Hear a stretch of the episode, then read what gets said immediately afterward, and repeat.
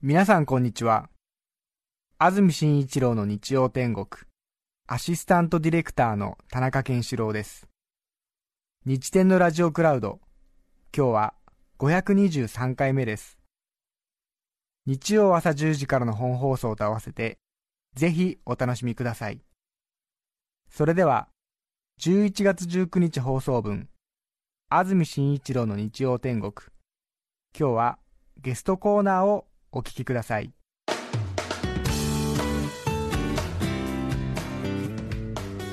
それでは今日のゲストです空想科学研究所主任研究員柳田理香夫さんですおはようございますおはようございます。よろしくお願いしますよろしくお願いします。7回目のご出演ということで前回はちょうど1年前ということですもう1年経ちましたね早いですね。早いですね柳田理香さんのプロフィールです。1961年昭和36年生まれ56歳。鹿児島県種子島のご出身です。お父さんが名付けた理香という名前の通り幼い頃から理科が大好きな少年時代。東京大学理科一類へ進学。学習塾講師学習塾経営を経て1996年空想科学読本を出版。累計500万部発行。小学生から大人まで幅広く読まれている人気シリーズになっています。500万部ですか。いや、本当にあの、ええ。信じられないですね、自分で。もう今やなんかいろいろなんか「スター・ウォーズ」シリーズだとか、はい。なんかこう憧れのなんとかヒーローシリーズだとか、はい。もうちょっと先生自身も本何冊になったか分かんないんじゃないですか。そうですね。ええ。冊数で言ったらもう、80とかになってんじゃないかと思うんですけど。そうですか、第1弾が1996年ですから21年。はい。じゃあもうみんな大人になって。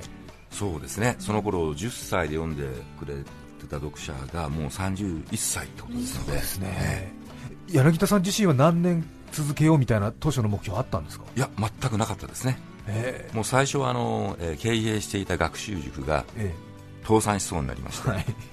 でなんとかお金が稼げないかっていうので始めた仕事なんですけども、やってるうちにだんだんこう面白くなってきまして、はい。いつの間にか本業になってしまいましたでもアニメや漫画はどんどんどんどん世代替わりしてますから、はそれに追いつくのは大変ですね、そうですね。えもう、ー大丈夫です。ええいえいえ。ーもうあの、えー読者の皆さんかえ、はらい。質問をいただいて、えあこんな漫画があったんだと思って読み始めるっていうケースはとても多いですね。え。そうですよね、はい。でも先生はどんどん年齢が上がってきますから、はいさほどその漫画へ対してのなんか欲望みたいなのがどんどん薄くなってきますよね。いやいや やっぱり面白いですよね。あそうですか、はい。楽しんで読まれるんですね、じゃそうですね、えですね。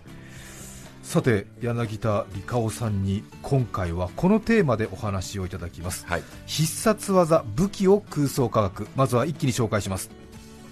必殺技武器を空想科学。その1ドラゴンボールのカメハメハを空想科学その2マジンガー Z のロケットパンチを空想科学。その3スター・ウォーズのライトセーバーを空想科学。以上の3つです。男の子はみんな知ってると思いますけれどもね。ドラゴンボールのカメハメハを空想科学。あ。はいえ。これはちょっと難しそうですーそうでねすね。でもあのこのカメハメハは実に不思議でして、はい。えー例えばあのウルトラマンのスペシウム光線とかですと、どんな原理ですかって聞かれるんですね、えでもカメハメハだけはどうやったら撃てますか？え そうですね。って質問されるんですね、え多分あの最初に撃った孫悟空の少年時代っていうのが、はいまあ、自分たちの友達みたいな感覚で、うん。孫悟空が撃てるんだったら自分も撃てるんじゃないかみそたいに思うんじゃないかと思うんですね、そっか。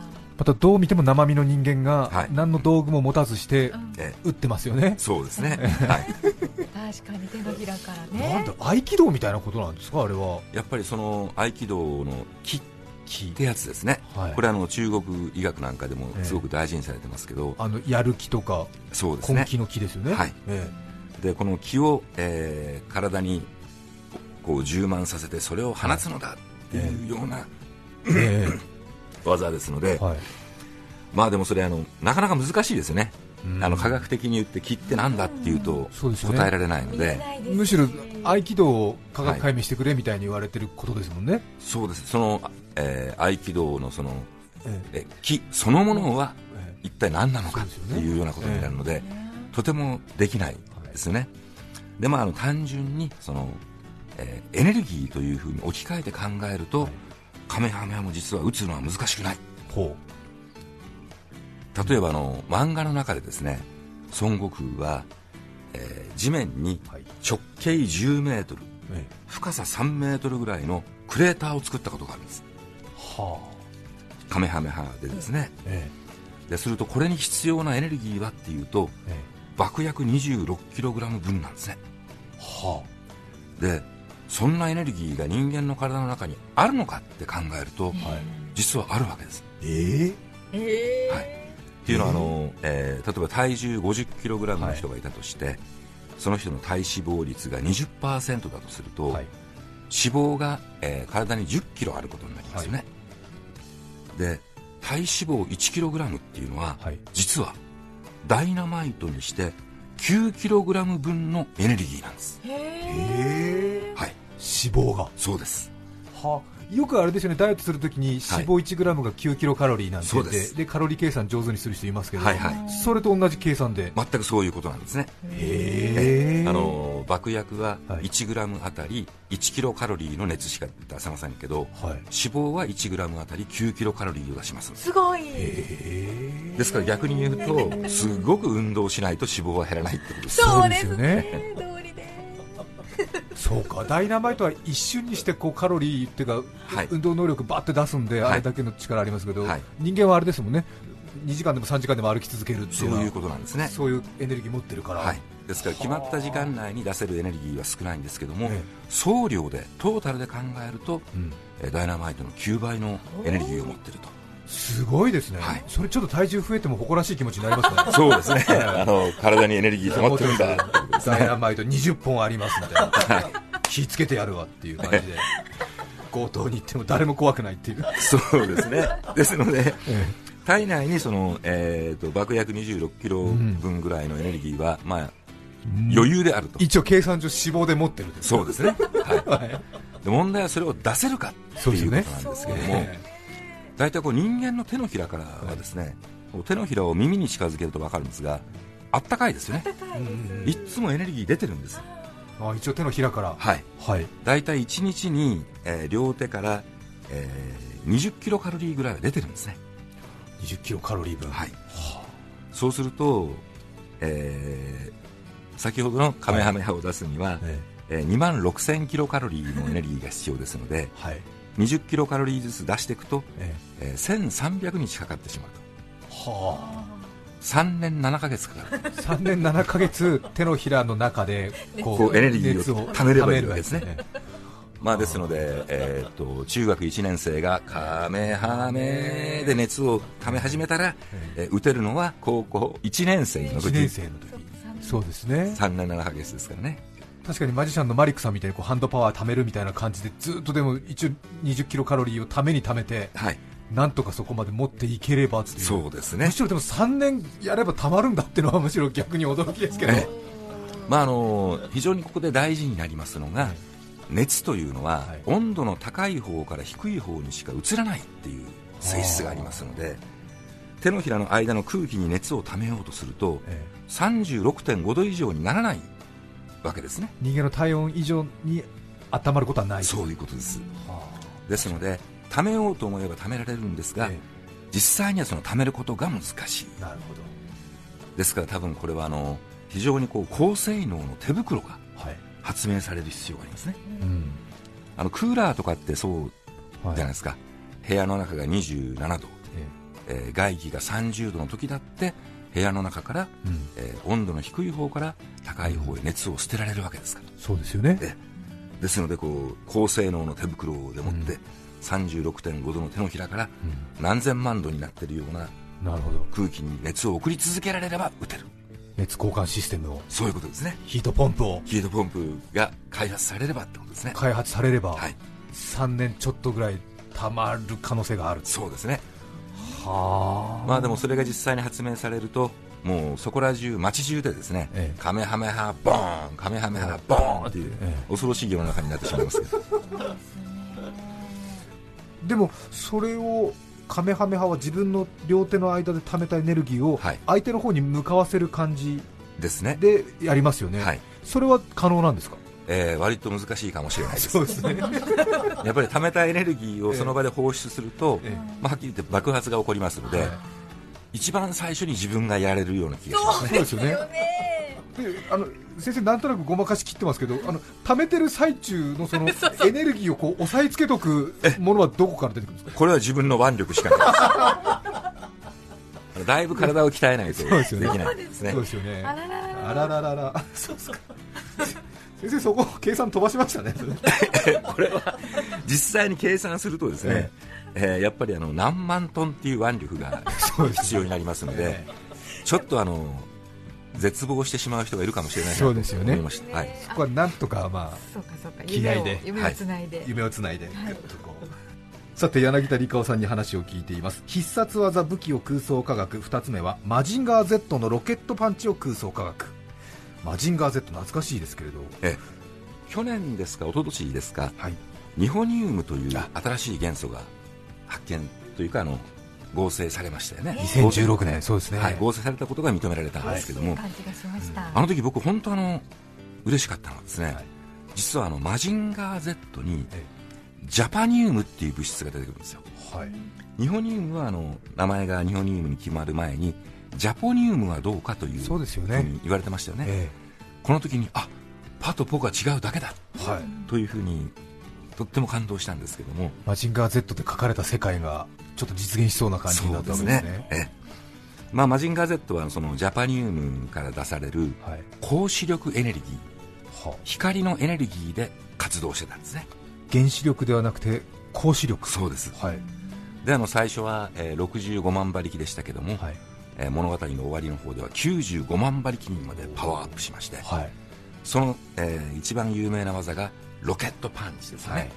ロケットパンチっていうと、ええ。肘から先が飛んでいって、ええ。敵のロボットをこう倒してまた戻ってくる、そうですね。えそうそういう技でしたね、そうですね。肘から取れてね。はい。はい。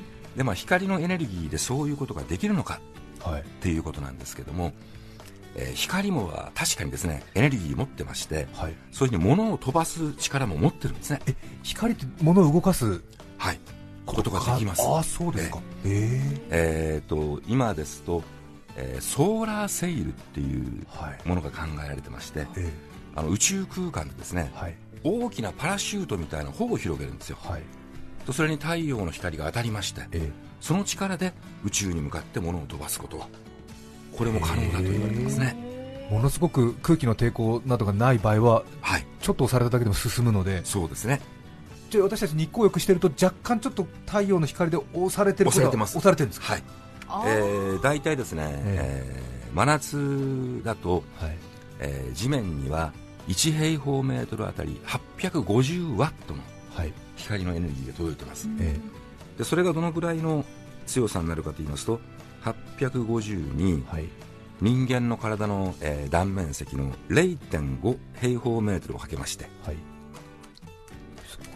はい、ビッグカメラの店員さんみたいになりました。全体で計算してますので。カシオの計算機で、えでそれを、えー光の速さで割るといいんですね。あ秒速3億メートルで割りまして。はい。また10で割ると出てきます、あそうえー、0.14ミリグラムですね0.14ミリグラム。ミリグラム、えー、蚊の体重の20分の1ぐらいですかね。は体全体に。受けてるわけです。圧を受けてる、はい、じゃあ日光浴してると、はい。あ蚊の20分の1くらいのはい。あ重さのものでちょっと動いて押されて押されてるような感じなんですね。ああそうですか。とっても敏感な人なら気づくかもしれない。ないですよ。というかあれですね。ちょっとしたあれですね面白計算できるように、ええ。いろいろ入ってるんですね先生の頭で。へ まあそれそうそうですね。本当ですねすごいですね。えあそうですか、まあ、あの真夏の太陽というと相当こうじりじりきますけれども、ええはい。それでも力に置き換えるとたったそんだけにしかならない、でもそれが光子力ってことなんですね。はい。はでまずこの光子力で例えば95万馬力の光子力がどんな力に置き換わるかっていうあとそうですね。240g なんですね。はマジンガー Z のこの肘から先っておよそ1トンぐらいあるはずなので、ええ。1トンの物体を 240g の力で打ち出すとえはい。3センチぐらいしか飛ばないんですね。それでも3センチは動きますか？え ということはマジンガー Z がロケットパンチをはい。発射って言ったら、はい。もう本当にはえ肘から先がこうポロッと落ちるポロッと落ちるい落ちる感じです。ものすごい墓石がちょっとずれるみたいな感じのずずっとこういう。そうですね真下に落ちるって感じでえへえ。でも光子力はでもあるんですね。光子力というのの光の力を使って何かしようというのは、えーさっきのソーラーセールの例があったりしますので,、そうですよね。これ本当にあの、まあ、究極の宇宙うん。航行システムですよね、そうですよね、全く燃料必要なしで、ええ。あの進めるわけですから、普通の今種子島から撃ってるようなはい。ロケット燃料をマジンガー Z が積んでると仮定するとどうなるんですか？これは危ないですね、危ない。はい。えー、と今、種子島から打ち上げているロケットは、えー液体水素とはい。液体酸素を使った液体ロケットエンジンですので、はい。これあの、どちらもものすごく冷やさないと液体でいられないわけですよね。はでちょっとでも温度が上がるととても危ないことになります。そうなんですか、ですのでそんなあの燃料をえ積んでるロボットが、はい。こう敵ロボットと殴り合うなんてもってのほかですね。ちょっと動いただけではい。熱が上がっちゃうんで。ボンと。ボンといっちゃうんで、自爆。えですので宇宙基地でもですね、はい。ロケットの組み立て塔から打ち上げ塔に運ぶっていう過程が必要になるんですけど液体燃料運ぶ。あのロケットにあ。ロケット自あ体をですね。ロケット自体を、はい。もうその時はゆっくりゆっくり動かしてますあね。それは積んである液体燃料を揺らして温度を上げないようにしてるええ。もしかしたらあの液体燃料は発射塔に持って行ってから注入するのかもしれないですけども、えまあ、ロケットはそんだけデリケートなものですのでですからもうダメですね。とてもとてもバトルなんて。えそんなロケットパンチを身につけていたとしたらもうお願いだから乱暴しないでください。静かに。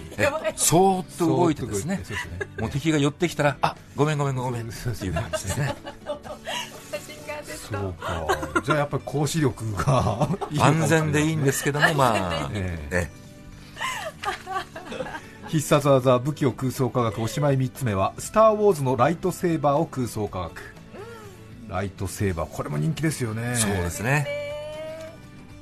光る剣はい。はい。あれあの実はあの、えーっと僕はずっとこうひあの剣の部分はい。刃の部分は光かと思ってたんですけども、え調べてみたら実は違ったんですね。えああそうですか。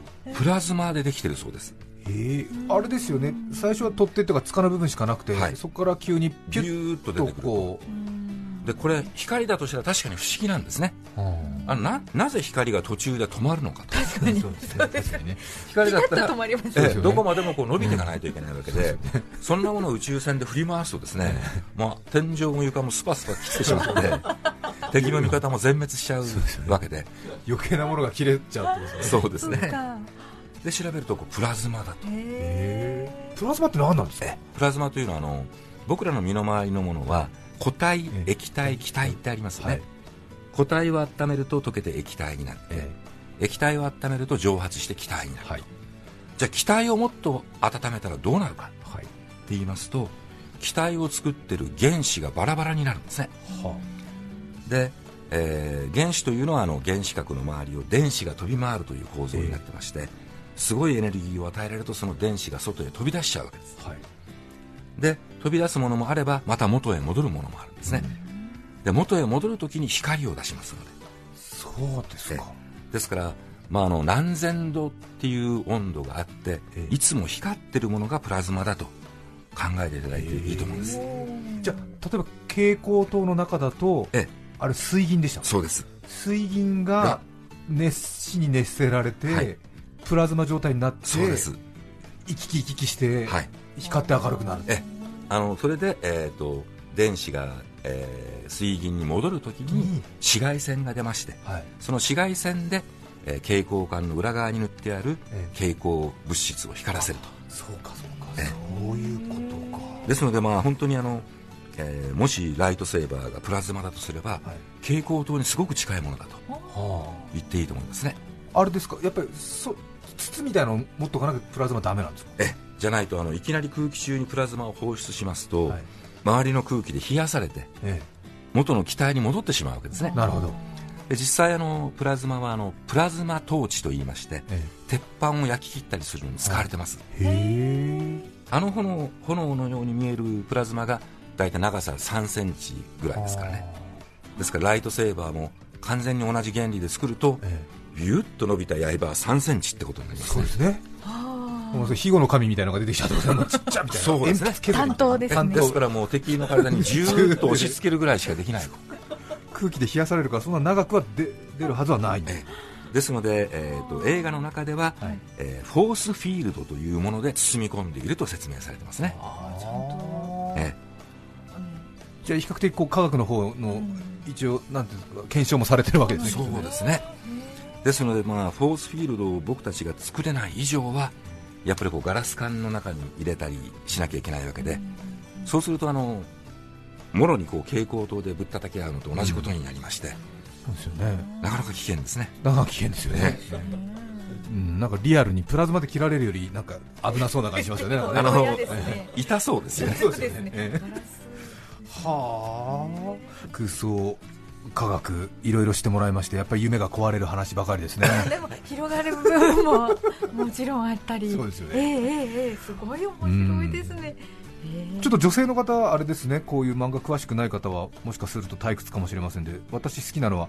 バレンタインデーにチョコレートをもらえる確率を科学的に考えるっていう、えはい、これはですえね、えズバリ数字出てるんですよえね。ええ。女性たちが全く無作為に配った場合、はいえー1人1個ずつ配った場合は、えー100人のうち37人はもらえないことになります、そうですか、はい、え？ですので無作為に配った場合？っていうのは、まあ、いわばこうモテない人にも平等にあげた場合ということですよね、はい。好きな人に配っていいんだったらもう例えば、ええ。えー一部の人にこう集中するみたいなことになってしまうでしょうからはい。最もうまく拡散するように考えても、はいえー、37%はもらえないと。へえ。ですからそういう人をなくすにはですね、えー女性たちが1人2枚以上配るといいわけですね。はい。で1人6枚配ってもらうと、はい。えー100人で考えた時は計算上はもらえない人はゼロになります。そうですか、はい、なんとなく100人の女の子がいて100人の男の子がいると、はい、全員もらえそうな感じするんですけど、確率で考えるとそうならないんですなねらないんですか？残念です。へえ、まあ、100分の1で当たる宝くじを100回抽選すると、はい。何人が当たるかみたいな計算になるわけですね。それと全く同じことですね。はあですので、えー、と100分の1で当たる宝くじを100回買ったとしてもえ1個も当たらない確率が37%ぐらいあるなるほど。ということですねはあ37って数字が現実的で切実ですね。そうですね。なんかあの微妙にリアル感がありますね。そうですよね。それではここで1曲お聴きいただきます。千葉県柏市のバークレオさん45歳男性の方からいただいたリクエストです。橋本牛尾さんです。ロマンティックあげるよ。11月19日放送分。安住紳一郎の日曜天国。著作権使用許諾申請をしていないためリクエスト曲は配信できません。引き続きゲストコーナーをお聞きください。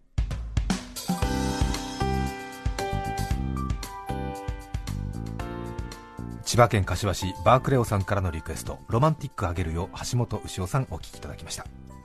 改めまして今日日曜天国でゲストにお迎えしていますのは空想科学研究所主任研究員柳田理香先生です最新刊のお知らせです「スター・ウォーズ空想科学読本」講談社から税別700円で絶賛発売中。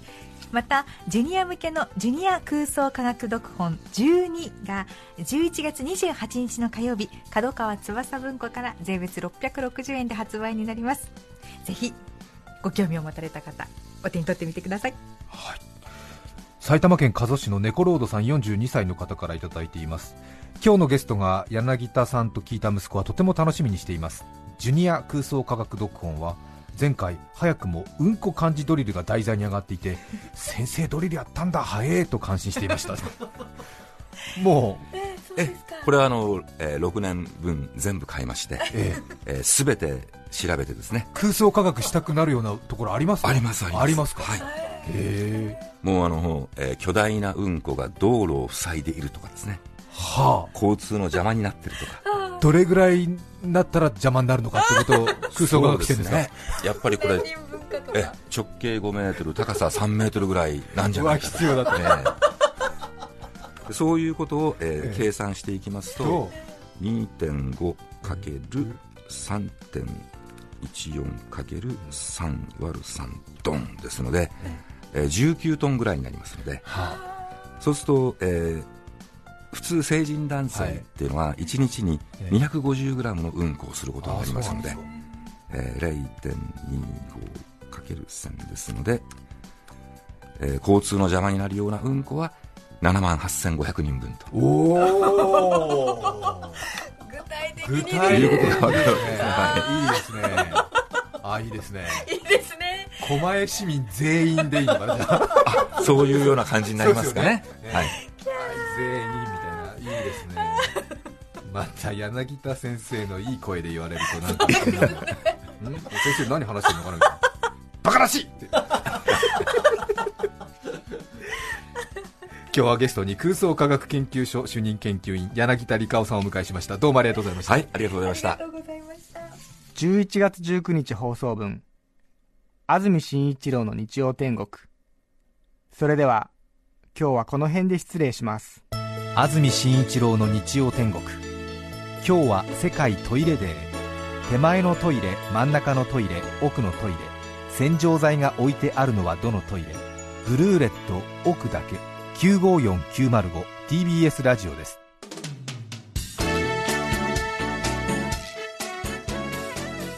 さて来週11月26日の安住紳一郎の日曜天国。メッセージテーマは内緒にしていること。ゲストは雑誌マニア新井優馬さんです。それでは来週も日曜朝10時 TBS ラジオでお会いしましょう。さようなら。安住紳一郎の TBS ラジオクラウド。これはあくまで試供品皆まで語れぬラジオクラウド。ぜひ本放送を聞きなされ。954905